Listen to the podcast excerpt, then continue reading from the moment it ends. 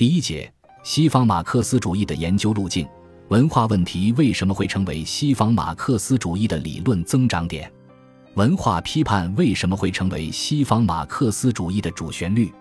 西方马克思主义者为什么要将社会意识形态批判作为西方马克思主义的理论发展方向？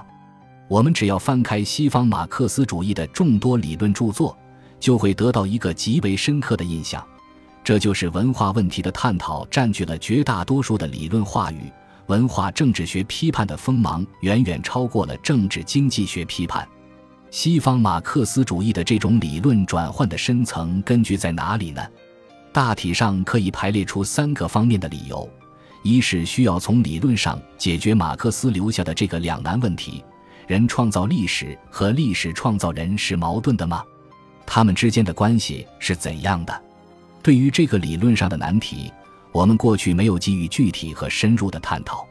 我们没有去深究一下这个问题，如同我们以前在唱着“从来就没有什么救世主”的同时，又唱着他是人民的大救星一样，我们好像不觉得有什么矛盾和冲突，就这样习以为常了。二是二十世纪西方社会现实的发展表明了文化意识形态的强力作用，尤其是消费文化的操纵作用，其实在人类历史的长河中。经济的作用有时很明显，有时很隐蔽；文化的作用也是有时明显，有时隐蔽。然而，今天所形成的消费主义社会，使得意识形态的渗透和导向作用愈加凸显出来。在西方发达工业社会，表面上以娱乐和盈利为目标的文化工业，其实扮演了统治的意识形态的角色。工人阶级为什么没有起来造反？因为在福利国家及其意识形态的引导下，他们都成了单向度的人。他们不仅没有了造反的理由，而且也没有了造反的意识。三是西方马克思主义者自身的原因，他们主要生活在书斋和大学里面，大多从事哲学或者文学批评这样的研究工作，往往脱离了现实的政治斗争和政党活动。他们更容易从文化观念和社会心理方面来寻求问题的解释，更愿意相信人是观念性的存在。人类解放的根据不在外面的世界，而在人类内心的世界。我们应该看到，马克思确实留下了一个有待完善的理论问题，这就是文化在历史发展中的作用问题。限于当时的历史发展条件和对于资本主义经济规律的特别关注。马克思的思考主要集中在资本主义凸显出来的经济问题上面，于是马克思给我们留下了《资本论》这一理论巨著，但没有就文化论留下什么系统的论述。或许马克思晚年在他的《人类学笔记》和《历史学笔记》中的探索，可以看作是马克思探讨文化问题的准备性成果。如果对于人类历史发展规律的研究，只是强调经济活动而忽视文化心理作用，不去深究人的主体性作用机制，那等于是排除了人的因素。在文化问题上，尽管马克思没有给我们提供一个现成的理论答案，但是他论及的总体性方法论原则还是提供了一个思考文化问题的起点，至少提示了一个具有启发性的研究路径。卢卡奇认为。马克思的总体性辩证法是以主客体的相互作用为基础的，因为离开人的活动就没有历史的运动。正是凭总体性的辩证方法，我们才能意识到自己是社会存在物，而且是社会历史过程的主体和客体。西方马克思主义者大多从属于左翼激进知识分子的群体，他们在皈依马克思主义以前已经有了自己的社会批判立场。而这种立场往往与流行的各种批判资本主义的文化哲学相关联，因此，他们在思考社会革命问题时总是倾向于文化主义的逻辑。二十世纪二十年代欧洲工人运动的失败，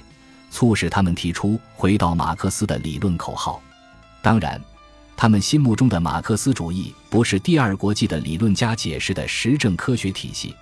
而是承接了黑格尔辩证法的总体性思想。马克思有一个极其重要的思想，即人的思想不仅仅是观念性的，而且也是生产性的。人的思想不仅仅是反映和适应现实社会，而且还要推动和改造外部世界。在《历史与阶级意识》中，卢卡奇提出了革命的文化主义或者文化的共产主义这样的理论逻辑。在马克思主义与哲学中，科尔施极力强调马克思主义的哲学批判维度，旨在恢复马克思主义所固有的社会实践功能。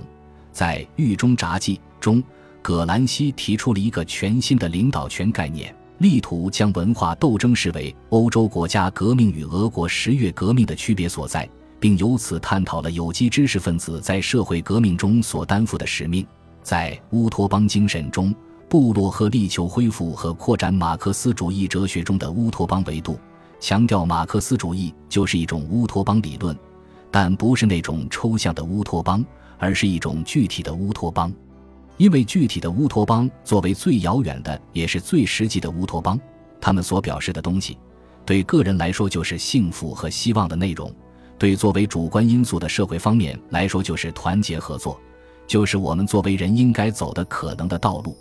不过，在他看来，马克思主义的乌托邦思想还不够充实和深入。如何挖掘马克思主义哲学中的主体性思想？如何充实马克思主义的历史辩证法思想？这些都是早期西方马克思主义的理论焦点。德国纳粹及其法西斯主义所造成的战争灾难，促使法兰克福学派的社会批判理论转向了社会心理机制方面的研究。无论是他们的集体研究成果，还是他们的个人研究著作，都在反思为什么希特勒的纳粹政权能够上台，为什么法西斯主义能够横行一时，为什么在二十世纪会发生如此的大屠杀。他们认为。在法西斯国家存在着相应的社会心理基础，作为法西斯主义兴起的现实条件。对于纳粹实施的反犹主义，对于极权主义国家的建立，不能简单套用经济基础决定上层建筑这样的公式。重要的是，必须揭示其后面的社会心理基础。作为一般的社会历史理论，历史唯物主义也需要探究这种社会心理是如何形成的。法兰克福学派对法西斯主义展开了跨学科的研究，并且获得了一批颇有分量的研究成果。战后欧洲社会的迅速复兴，尤其是大众消费文化的兴起，使得法兰克福学派的社会批判理论锋芒转向了文化工业，其矛头指向大众文化的意识形态功能。面对六十年代西方青年造反运动折射出的诸多社会文化问题。马尔库塞采用爱欲解放论来重新论证人类解放的目标。对于现代科技力量给西方发达工业社会带来的富裕和稳定，哈贝马斯提出了他的晚期资本主义理论，以此作为重建历史唯物主义的出发点。法兰克福学派的几代理论家始终以批判资本主义和推进马克思主义为己任，现实问题与理论问题被紧密地联系起来。由此而竖起了批判理论的旗帜。英国新左派的文化研究后马克思主义提出的多元主义文化政治哲学，其直接的现实背景就是在西方国家兴起的新社会运动。这些运动具有十分明显的局部性、分散性、独特性和偶发性，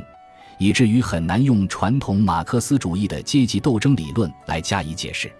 对于女权主义、生态保护、反种族主义。黑人民权主义、反独裁主义、少数族裔权利、反核武器扩散、同性恋权利等这些新社会运动而言，他们的政治斗争诉求大多与权力平等、身份认同、环境保护、世界和平等有关，完全脱离了传统的阶级斗争模式。英国新左派及其在伯明翰大学建立的当代文化研究中心，特别关注这些社会运动中所反映出来的青年亚文化现象。特别关注影视文化、流行文化、街头文化的社会意义，不仅在理论上，而且在经验研究方面都极大的丰富了马克思主义的文化理论。以拉克劳和墨菲为代表的英美后马克思主义理论家，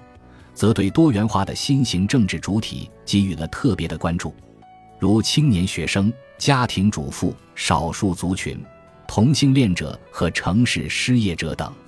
他们试图在一种后现代主义的世界观中去理解新社会运动，理解女性主义者、同性恋者、生态主义者、和平主义者的实践，并将马克思主义的社会政治理论与这些现实社会斗争联系起来。于是，他们对马克思主义进行了许多重要的修正和补充，使它不至于落后于时代。但同时，并没有放弃马克思主义的终极目标，没有放弃马克思主义把所有人从剥削和压迫中解放出来，使之获得平等和完全的民主的希望。不管这种剥削和压迫是伴随着资本主义生产，还是其他制度而存在，西方马克思主义所专注的文化批判，首先是对当代西方社会现实的理论回应和问题分析，由此而形成了文化研究的基本方向；其次是对马克思主义学说的完善，是对马克思主义文化理论的重新构建。对于西方马克思主义的理论转调。我们不能采取简单的理论比较研究方法，不问青红皂白，只要是马克思本人没有论述过的理论观点，就判定是西方马克思主义的背离之说。在文化批判理论已经成为气候的今天，在西方哲学以及人文社会科学大有文化的转向的今天，我们当然不能轻视西方马克思主义的理论成就，即使我们对这些理论观点总是有不少的隔膜。难以理解也难以接受，但是只要找对研究西方马克思主义的理论路径，能够真正做到先入乎其内，然后再出乎其外。更关键的在于，我们的理论视野是开放的，而不是封闭的。只有这样，我们的西方马克思主义研究才能得到深化。